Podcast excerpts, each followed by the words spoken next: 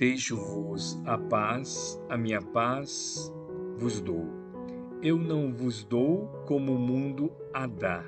Não te perturbe o vosso coração, nem se atemorize. João capítulo 14, versículo 27. Paz no mundo e paz do Cristo.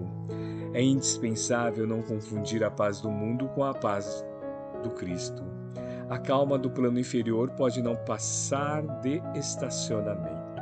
A serenidade das esferas mais altas significa trabalho divino a caminho da luz imortal.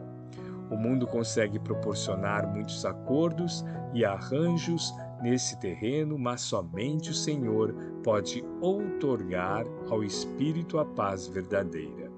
Nos círculos da carne, a paz das nações costuma representar o silêncio provisório das baionetas, a dos abastados inconscientes é a preguiça improdutiva e incapaz, a dos que se revoltam no quadro de lutas necessárias é a manifestação do desespero doentio.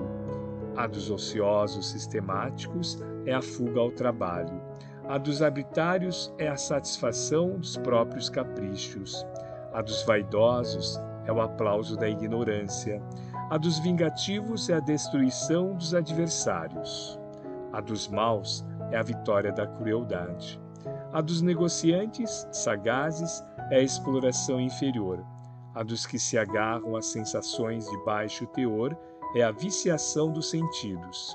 A dos comilões é o repasto opulento do estômago, embora haja fome espiritual no coração.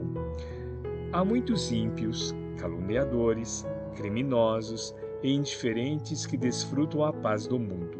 Sentem-se triunfantes, venturosos e dominadores no século. A ignorância endinheirada, a vaidade bem vestida e a preguiça inteligente sempre dirão que seguem muito bem.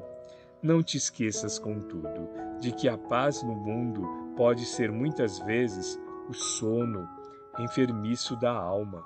Busca, desse modo, aquela paz do Senhor, paz que excede o entendimento, por nascida e cultivada, portas adentro do espírito, no campo da consciência e no santuário do coração. Emmanuel, psicografia de Francisco Cândido Xavier, obra Vinha de Luz, capítulo 105.